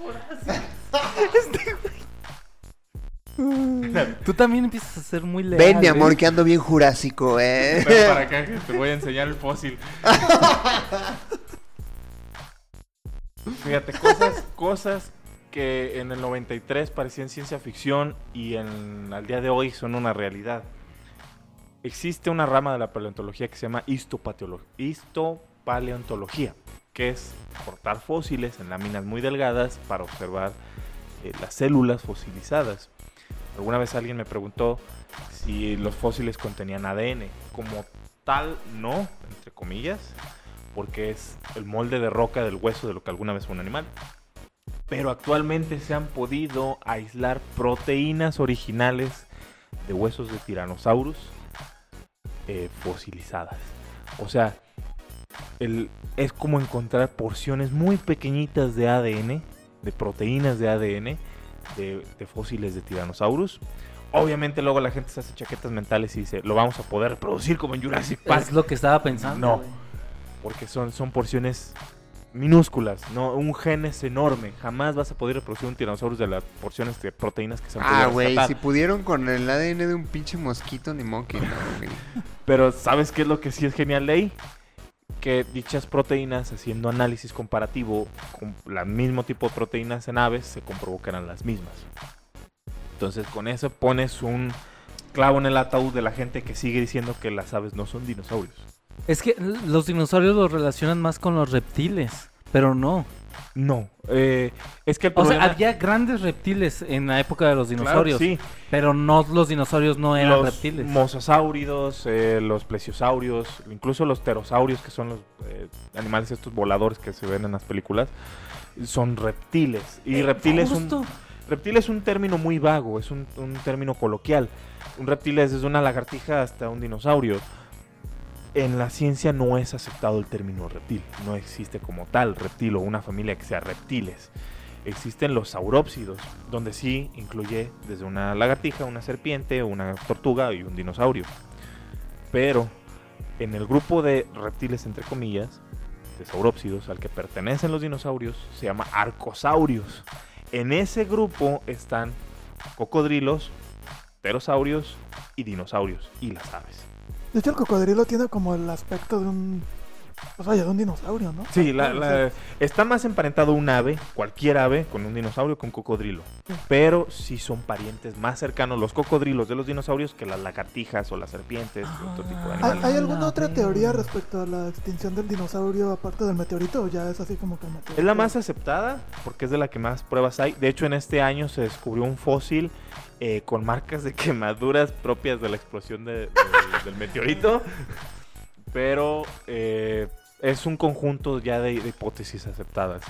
Es el meteorito, fue el golpe de gracia, pero pues eso ocasionó un invierno nuclear, escasez de alimentos, Se sequías, murieron las etcétera. plantas, se murieron los herbívoros. se- Se los se carnívoros. dieron en la madre a la cadena. A la cadena trófica, sí. Y pues esa fue la, la extinción de los dinosaurios.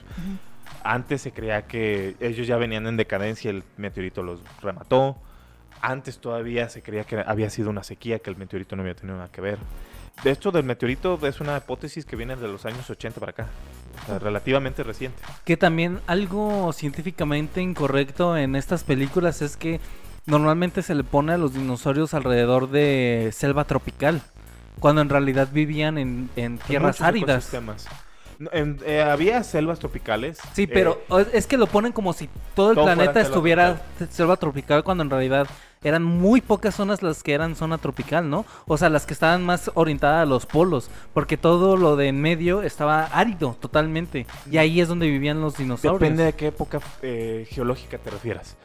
Por ejemplo, al principio de la era de los dinosaurios del Mesozoico, durante el Triásico, hace unos 250 millones de años, había un solo continente, Pangea. Por eso, de hecho, los dinosaurios existen en todos los continentes del mundo, porque cuando surgen, surgen cuando nada más había un continente. Claro. Ahí sí era un continente árido. Siempre va a ser, mientras más te adentres de la costa hacia adentro del continente, siempre se va a, a ir aridificando, salvo ciertas eh, condiciones climatológicas, como es la selva del Amazonas, por ejemplo, pero tienden a, a hacerse más áridos los, los climas mientras más te adentras fuera de la costa. Claro. Entonces, sí, en esa condición pues es una sola masa de tierra, pues lo, lo del centro va a ser un desierto inhabitable. Pero eh, durante el periodo Jurásico y Cretácico, sí era un temporal más eh, tropical que lo que es actualmente. Antes se pensaba que nada más era selva tropical, ahorita ya se acepta que en los polos había incluso hielo, sobre todo en el Cretácico tardío, que es cuando ya la formación de los continentes es más o menos la misma que ahorita. Pero sí, habitaban cualquier tipo de clima, como las aves modernas. De hecho, las aves hecho. habitan incluso más, más este territorio de manera natural que incluso nosotros los mamíferos. Eh, los mamíferos en la Antártida son casi inexistentes. Y las aves tienen colonizado la Antártida. Los pingüinos forman el- las este, mayores colonias de animales vertebrados en la Antártida. Claro. Son más adaptables. Y hablando justamente de esta, de este clima frío, vi que en la película había mucha, lo- o sea, los dinosaurios como que donde los estuvieran, estaban resguardando era clima frío. O sea, el pirosaurio aparecía en un clima frío. ¿Qué tan bien adaptados estaban los dinosaurios en la película como para soportar el frío? Porque a mí no se me hizo muy, no, no me hizo mucho sentido.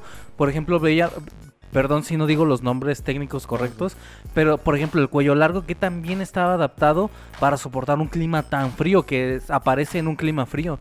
¿Qué también estaba adaptado, pues otros otros dinosaurios que aparecían como para soportar el, el clima frío? Actualmente, eh, y de hecho esto es un, un descubrimiento reciente, se pudo clasificar a partir precisamente de la histopaleontología, perdón, eh, anillos de crecimiento en los huesos de los dinosaurios. Entonces esto da una pauta de más o menos derivar o a pensar cuál era su metabolismo, si eran de sangre caliente o sangre fría.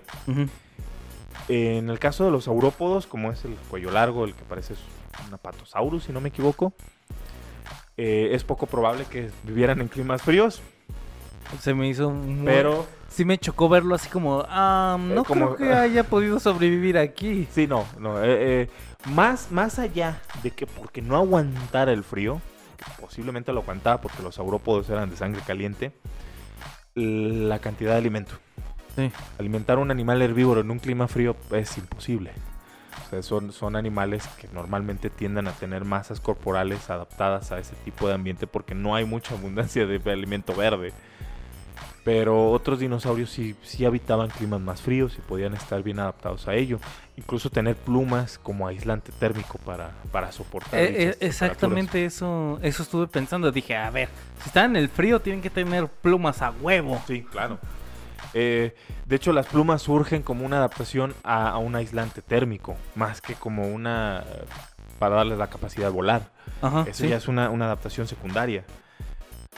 Incluso en la, en la época moderna podemos ver animales como las avestruces que viven en ambientes muy cálidos que tienen una gran cantidad de plumas, porque es un aislante térmico excelente. Ah, o sea, el pelaje es peor, adaptativamente es peor que el- las plumas. Diría que es diferente, pero si me preguntas cuál proporciona un aislante térmico mejor, sí, las plumas se llevan de O sea, si tú pelo. fueras una especie en evolución y te dieran a escoger entre evolucionar a pelaje o a plumas, elegirías plumas. plumas. Sí, tiene más variabilidad las plumas y mejor aislante térmico. Y las plumas además pueden adaptarse como estructuras para volar, para remar, para hacer más cosas que el pelo. Ah, o sea que el pirosaurio nadando abajo del agua con plumas sí está bien. No es tan descabellado pensar que un Ah, dinosaurio buceara y nadara. Hay evidencia de especies que lo hacían. Un piroraptor no lo iba a hacer nunca, pero... pero sí, sí, había dinosaurios que nadaban. Y volviendo al tema de, de la extinción de los dinosaurios, ¿se sabe, hay hipótesis de qué, qué porcentaje de Verga, la güey. población, digamos, sobrevivió? O sea, Ah, ¿qué, ok. qué- qué hizo que la vida, qué sobrevivió, qué hizo posible que la vida continuara? Pocos La mamíferos, ¿no? Durante la extinción de- del Cretácico eh, Cenozoico, se extinguió el 75% de las formas de vida en la Tierra. Ah, entonces no fue, o sea, no fue tan devastador porque hubo extinciones del noventa y tantos Sí. por cientos. La del Pérmico Triásico, el 95% de todas las cosas con vida se murieron. Animales, plan- animales, plantas, todo. ¿Y qué pasó ahí? ¿Qué fue lo que los extinguió? En el Pérmico Triásico fue una serie de explosiones volcánicas en lo que hoy es Siberia. A su madre. De hecho, aparece una criatura eh, que después me preguntaba también mi novia cuando fuimos a verla al cine, que qué dinosaurio era. Eh, cuando están en la escena que van como por unos túneles y se les aparecen unas Ah, criaturas Ah, con sí, vela, sí, sí, sí. ese se llama Dimetrodon. Hay alrededor de 8 a 10 géneros diferentes de Dimetrodon. Es un animal del Pérmico, es mucho más antiguo que cualquier dinosaurio y no es un reptil, ni siquiera está emparentado. ¿Y qué es, güey? Una Es- cucaracha. es un sinápsido y tú eres un sinápsido, yo soy un sinápsido, todos somos sinápsidos. Esa cosa está Es un verbo, no mames, güey. Es un nuevo tipo de género. Vamos a hacerle una bandera. Identifico. también marcha hoy en junio, no. Este, Oigan, eso es nada más en el exclusivo, ahí les encargo. No, no, no va, no va con la intención de ofender, no va con la intención de ofender. No, Pero no, sí, sí, sí, sí. Suena, suena ofensivo el chiste. De hecho, ahorita que, que decías lo de los volcanes, hubo una extinción ya con la existen- ya en la existencia del ser humano que se extinguió casi el 95% de la humanidad, ¿no? Por un volcán. No el 95, pero fue la, la explosión, si no me equivoco, del Java, en Java. Ujú, algo así. Y sí, también estuvimos a nada Ajá. de dejar de existir. El Dimetrodon es un sinápsido. Pertenece a un grupo de animales tetrápodos cercanamente emparentados con los mamíferos. Tetrápodos es que tienen cuatro patas. Ajá.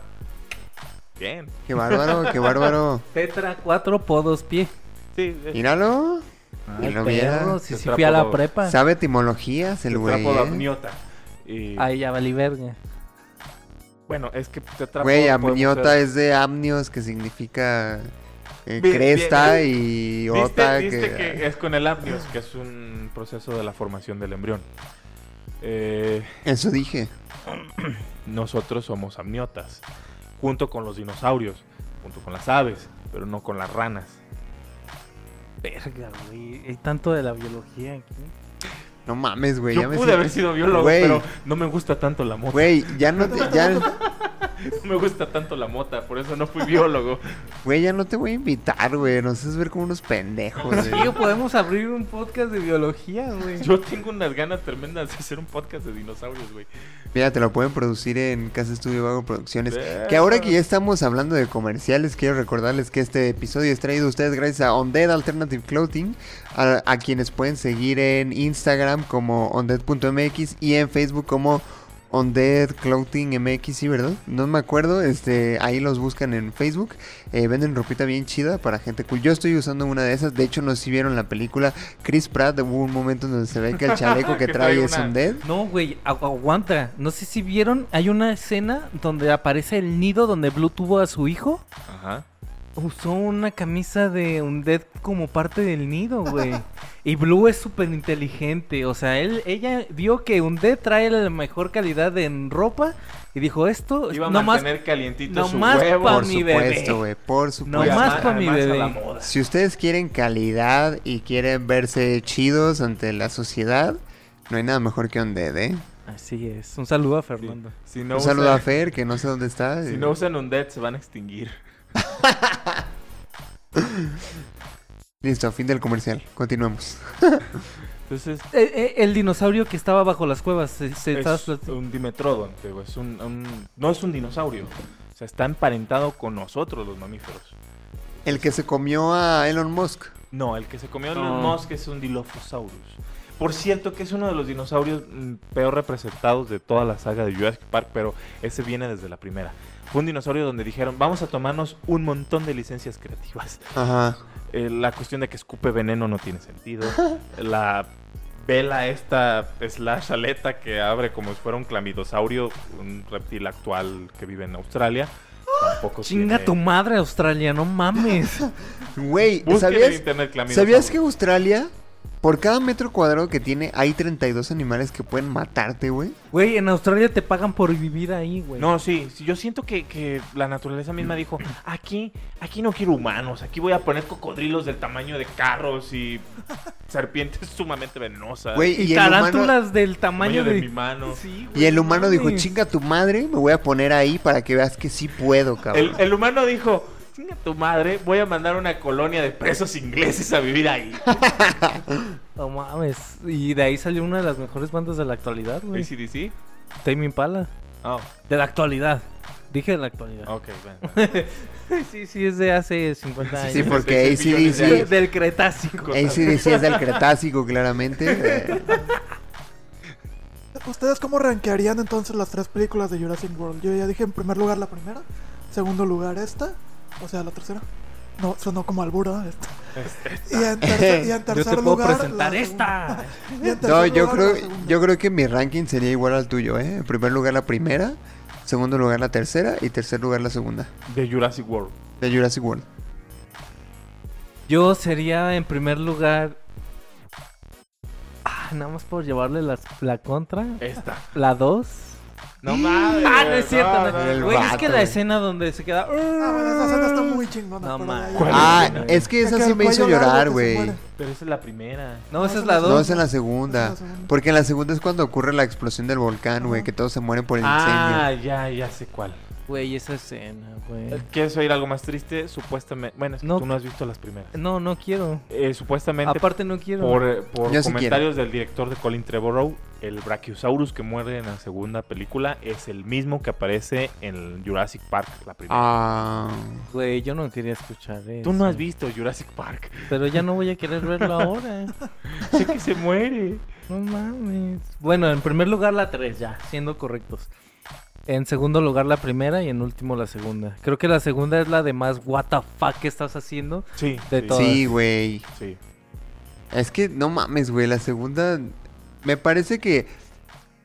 Yo podría comparar mucho esta trilogía de Jurassic World con la última trilogía de Star Wars.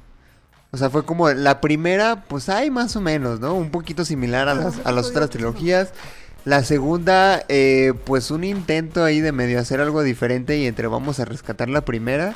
Y la tercera, bueno, ya aprendí de mis errores, voy a hacer algo que yo sé que no está tan chido, pero al menos es mejor que la anterior. No. Fíjate, No, es, esta saga de películas, creo yo, no pueden ser las mejores. A lo mejor la primera era más... la- yo también la arrancaría como 1, 3 y 2. Pero si las comparas con las secuelas de Star Wars, ay, jo, esas son malas con ganas. ¿cómo rankearías la trilogía de secuelas de Star Wars? De Star Wars, las- Sí. las- Es La que no, de podem- Disney. no podemos invitarte y no Nada hablar de Star o Wars. más- No, es imposible, es algo que... Off topic. imposible. Off topic. Eh, Off O topic. sea, nada más 7, 8 y 9, sin contar Han Solo ni... Ok, de la trilogía. Y de Rock One, que claramente es la mejor película de Star Wars. De las nuevas, sí. De las nuevas, sí. Ah. La arranquearía a lo mejor en el orden en el que está. 7, 8 y 9. Sí.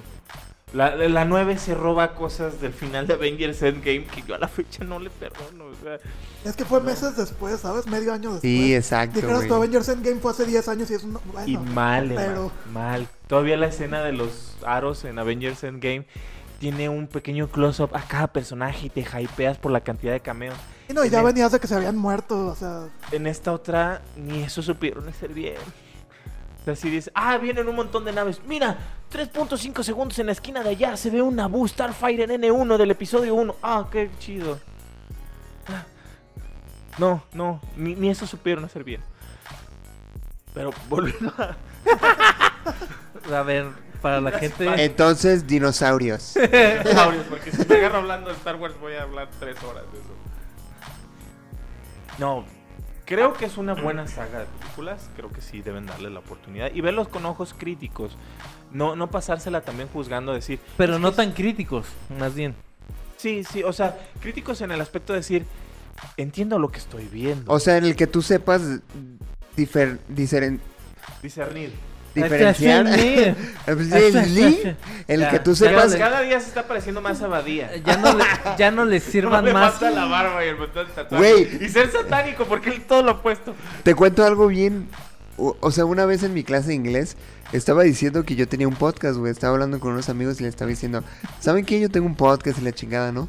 Y se voltea una morra y me ve y me dice, güey, te digo algo bien cagado. Y le dije, ¿qué? Y me dice, la primera vez que yo te di, que yo te vi, lo primero que. Que te, te- te leí. Que te. Ey, Ah, ey, mira, ey. Luis. Me recuerda a. La primera vez que yo te me vi. Me dijo, no, güey, me dijo, la primera vez que yo te vi, pensé que te parecías un chingo a Abadía. Y dije, no mames, güey, ¿por qué? O sea, no me parezco a Abadía. ¿Qué te parece, Abadía? Lanzo una convocatoria en redes sociales de Luis Montes. Todos escríbanle si estás de acuerdo. Sí, hashtag Luis se parece a Abadía. Si crees No, que Luis se parece a Abadía. yo no creo que me parezco a Abadía, cabrón. Güey, para nada. Déjate el bigote y la barba, güey. y Vas Yo a ser Badía, sí. ¿eh? Yo creo que Estabas igual. El cabello más largo, ¿no? Y- Un poquito más largo así, güey. Sí, yo también creo que sí. Un aire, un aire. No, Entonces no. lo que lo que dijo esta amiga y cito Este, ya se me olvidó que iba a decir referente a Jurassic World. Que hay que ser crítico y discernir. Ah, sí, no- o sea, discernir que precisamente es una película, estar al tanto de que como es una producción hollywoodense, no vas a ver algo científicamente correcto, ¿no? Sí, que de hecho, retomando lo que había dicho, El término que estaba buscando es pacto ficcional. Es, sé que todo esto es una mamada, pero voy a hacer como que te estoy creyendo en el mundo, en tu mundo, voy a hacer que te creo en tu mundo para poder disfrutar de algo chido. Obviamente Exacto. esto tiene consecuencias porque tampoco puedes abusar de la inteligencia de tus espectadores, Sí, no. como no, en el no. caso de Juego de Tronos. Pero, pero sí, o sea, vayan con, con esta idea de que van a ver una película de dinosaurios, van a ver una película que científicamente no es correcta, pero que tiene el afán de hacerlos entretener. Pues a mí en lo personal creo que sí cumple, sí cumple la función de entretenerte, obviamente.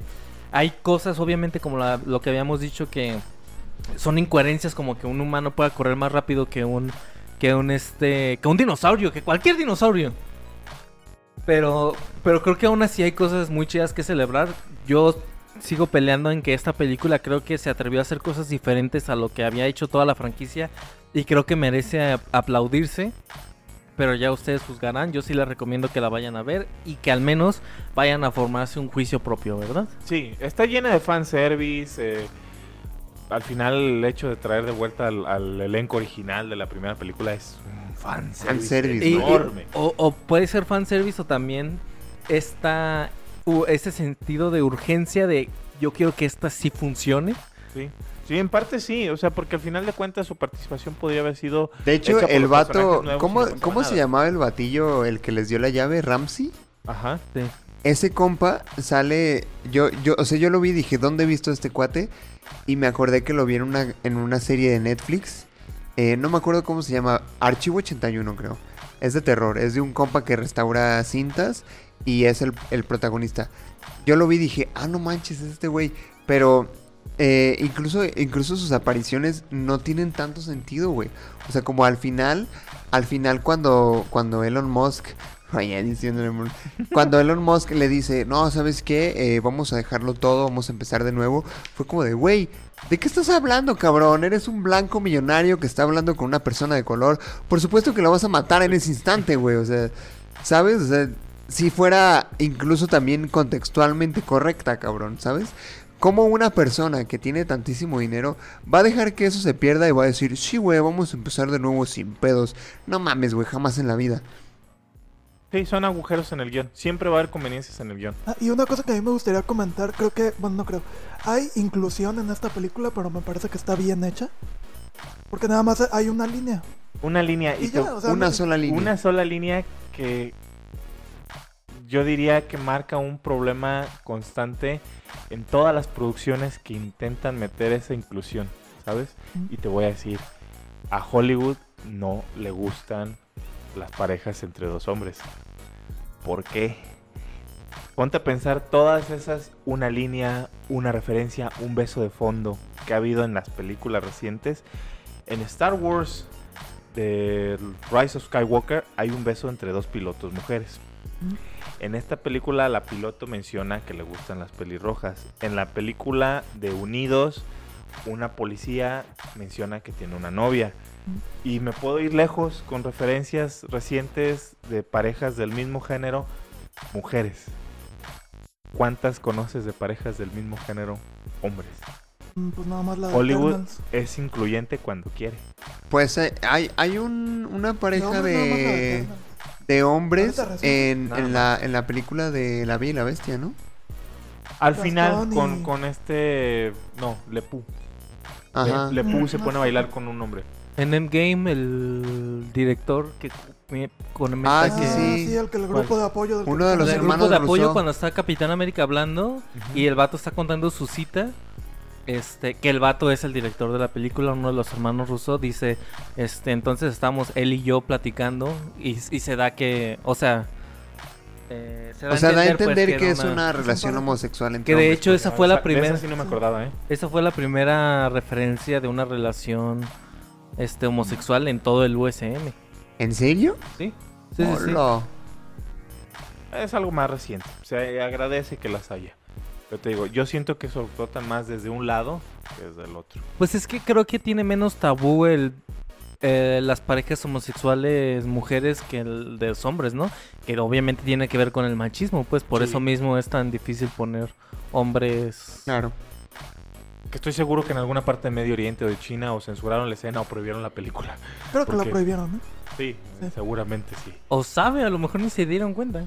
Ah, sí, como en la, en la, la de Doctor Strange no la, no la estrenaron en Egipto o así porque América Chávez es hija de una pareja de mujeres. Ah, y Dumbledore. Dumbledore.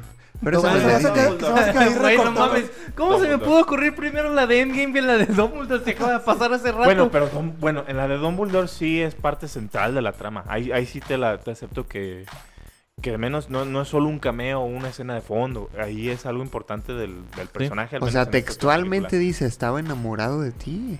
No, y la Amor. trama gira en torno a que el, pues, el eh, Dumbledore Sí. estaba enamorado de él. Incluso al final Grindelwald le dice, ¿no? ¿Quién te va a amar ahora? Fíjate que yo ahí sí tendría como un reclamo porque la película se llama Los secretos de Dumbledore y que Dumbledore es homosexual ya lo sabíamos, güey. Güey, no- lo dijo. no era secreto. No, Aparte, el secreto lo dicen en- al principio de la puta película, güey. No mames. Aparte dicen los secretos, güey. O sea, ¿Cuál otro secreto, señor? Ajá. Dígame. pues que era suficientemente digno como para que Bambi se inclinara ante él, güey. ¿Eso es un secreto? Bambi. No, creo, creo que los secretos de Dumbledore más bien debería de haberse traducido a los secretos de los Dumbledore. Porque el hermano tenía un secreto. Sí, Yo más bien diría que se tenía sus movidas ahí, ¿eh? Por favor, maten esta saga ya. Yo tenía mucha hablando fe de en sagas, esa- hablando de sagas Yo también fallidas, tenía Animales mucha fe. Fantásticos, yo- mira, eh, yo, yo pocas veces o pocas veces he entendido a los fans de Star Wars, fans de las películas originales, que le tiran mucha mierda a las precuelas. Yo antes no los entendía mucho hasta que empecé a ver Animales Fantásticos. Sí hay varias cosas que digo, no mames, entiendo a los fans originales de... He intentado ver la Wars. segunda unas 3, 4 veces y voy a la mitad y me doy cuenta que no sé qué estoy Güey, mira, te voy a decir lo mismo que Fer y yo le dijimos a Josué. De la mitad para adelante es lo bueno, güey. Pues con razón, me tengo que chutar mitad de cosa horrible y pues ya no llegué al otro. Eh, Ya cuando llegué a eso ya estoy dormido, güey. Pero fuera de eso, yo creo Pero que. dinosaurios. Pero dinosaurios, ajá. No, Este, pues creo que la conclusión es esa, pues, o sea, vayan a, Vayan a, verla. El mensaje de la película es muy interesante. Es el mismo mensaje que ha manejado Jurassic Park desde su fundación. El no jugar a ser Dios, las aplicaciones éticas de la ciencia y pues nuestro impacto y, y- y, no sé, como nuestro papel en el mundo. Que, Claro. que es lo que hacemos los seres humanos y hasta dónde podemos llegar. Mira, yo, yo sé que ha- hay, hay muchas personas jóvenes que nos escuchan. Estadísticamente es probable que alguna de ellas se vuelva muy, muy, muy millonaria como tipo Elon Musk. Pero el, el mensaje es el siguiente. No revivas dinosaurios, por favor. No lo necesitamos, no es algo que el mundo quiera, o sea, no lo Yo hagas, sí quiero revivir dinosaurios. Jorge, estoy tratando de dar un mensaje positivo No, a la no, audiencia. no, yo soy como este... Ay, se me olvida. Es- Solamente revivan a los dinosaurios que nos van a matar a todos y ya. Es lo que necesitamos. Mira, yo no sé ni para qué me preocupo en decir esto. Claramente nos vamos a morir en 10 años, güey. El pinche cambio climático nos va a matar a todos. Qué Entonces, optimista eres. ¿Cómo se llama, cómo se llama el villano de los X-Men? Que Magneto. tiene forma de Mojojojo. no, tiene forma de de, tero- de pterosaurio. Eh, Su madre. ¿De Sal- los X-Men? Sí, es un villano de los X-Men, tiene forma de. Cabrón. y vive- Lagarto. no, vive vive en tierra en tierra perdida. donde Ah, ya sé cuál dices, Sí, güey. tiene forma de el que el que le dice El que Spider-Man. "Eh, Suicide no Squad". mames, Que le dice güey". Spider-Man, este, oye, con ese poder genético, esa tecnología podrías curar el cáncer. Yo no quiero curar el cáncer, yo quiero convertir a la gente en Ajá, dinosaurios. sí, güey, no mames. A mí me dio mucha risa ese ¿En panel, serio? ¿eh? O sea, Montes diciendo, no, no debemos revivir dinosaurios. ¿Qué? Yo quiero revivir dinosaurios. Para los que no sepan, Jorge está vestido de dinosaurio en este momento. Oye, ¿y cuándo vas a pagar la apuesta? ¿Cuál apuesta? La de si salía Tobey Maguire y Andrew Garfield. Ah, sí, tengo que pagar. ah, esa sí, apuesta. tienes Sí, que ir vestido de Spider-Man a darle A dulces a los niños del centro, ¿eh? Sí, vamos a pagar esa apuesta. No, no se me ha olvidado. A mí tampoco, con- claramente. No se me ha olvidado, güey. ¿Cuál apuesta? No, ahorita que me acuerdas cuál era, pero no, sí, sí me acuerdo. Porque he perdido muchas, güey. Tú dime cuál. Normalmente pierdo mis apuestas. Jorge era de los que no tenía fe en el Spider-Verse.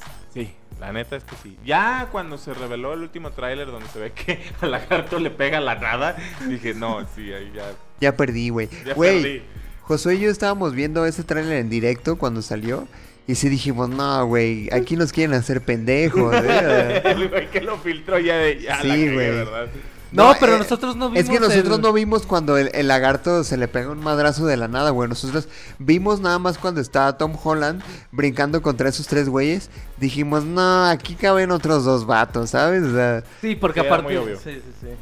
Güey, ¿Han visto el meme de hombres hombres entendiendo una indirecta y un güey así papaloteando? hombres en el tráiler de Spider-Man. Eso significa. ajá, eh. sí, güey.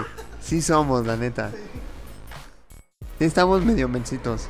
Jorge. ¿Sabes, sabes qué extrañé más en esta última de, de Jurassic Park? Casi no hubo animatrónicos. No, sí hubo. Uno, o sea, el el, el be- el bebé, el bebé. El bebé cuando está dormido. ¿Y cuál No, otro? no, no, no, no, no, no. El bebé que rescatan. Ah, ya, el, el Nasutoceratus.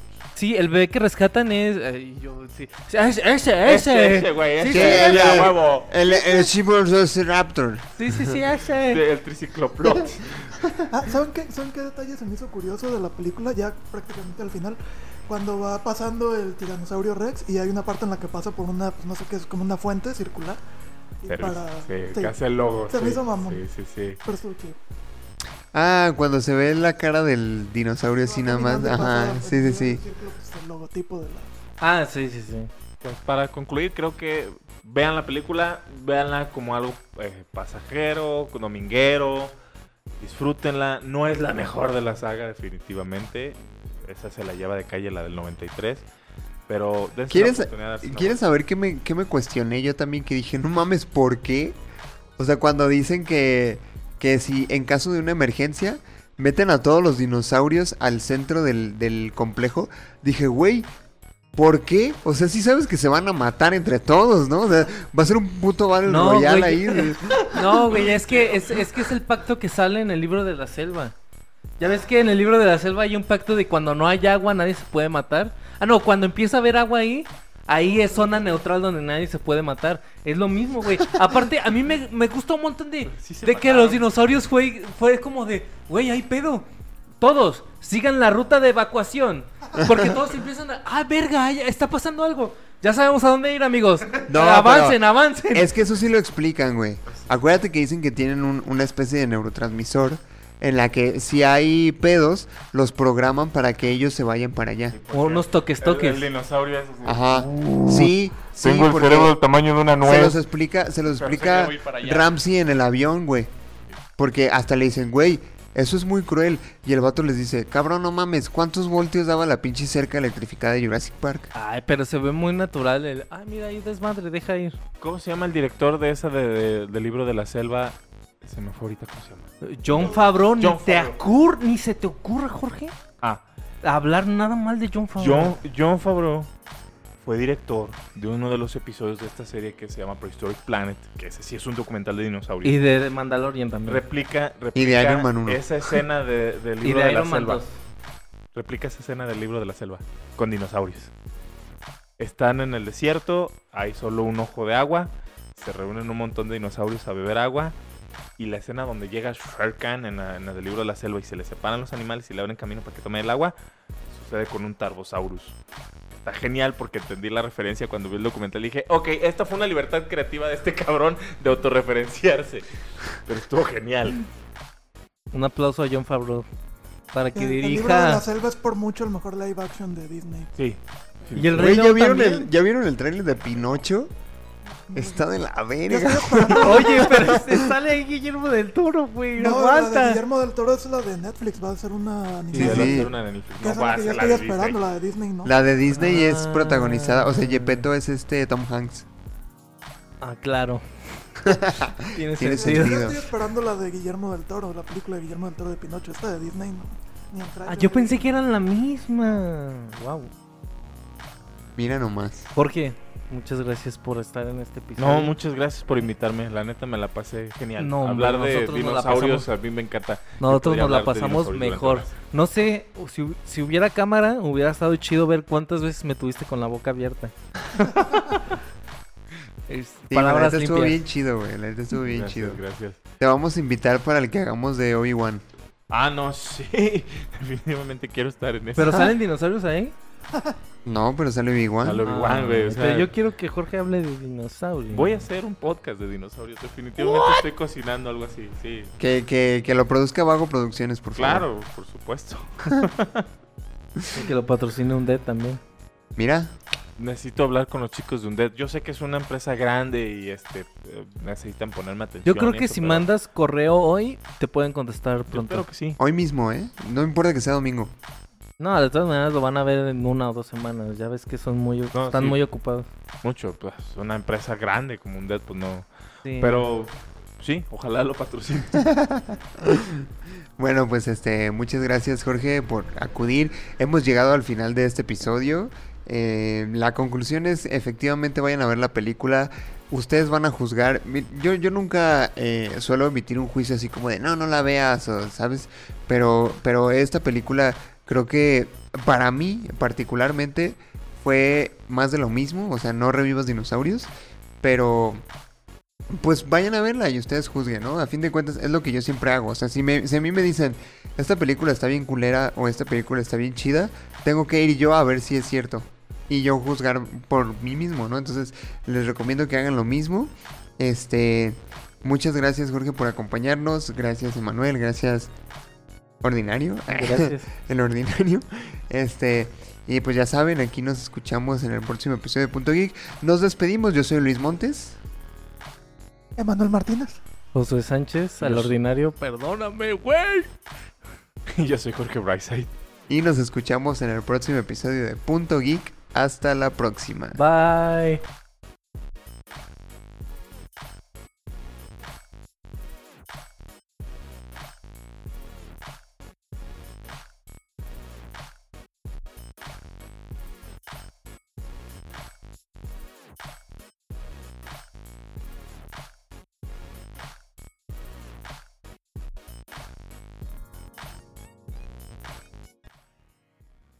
Oigan, ¿quién escuchó una historia graciosa o van a ir al baño? Adiós, producción. ¿Qué?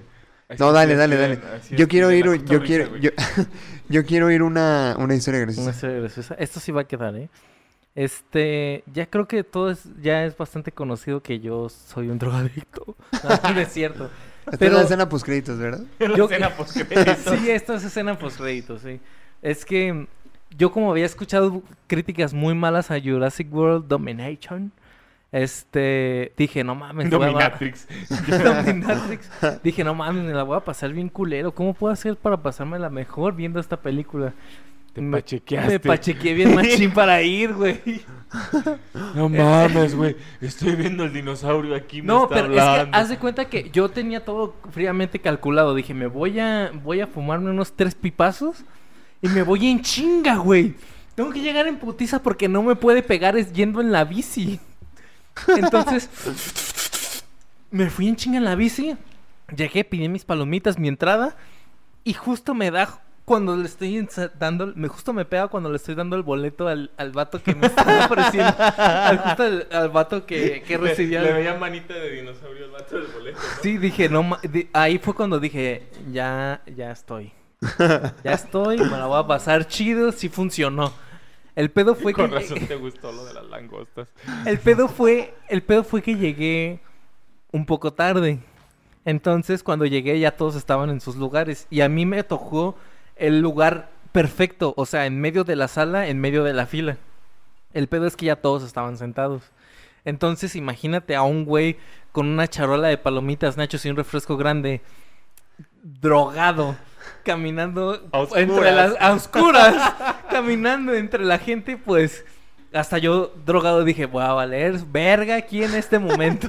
Voy a meter la mano en el refresco de una chica, como lo hizo Luis. Y, y, se- y seguí. Mientras sea meter la mano en el refresco de la chica y no meterlo en otro lado, estás bien.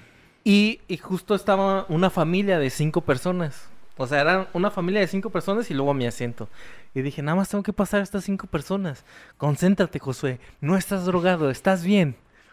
Y ya voy con mi lugar y con permiso, con permiso, con permiso. y se justo- sentó en la mamá.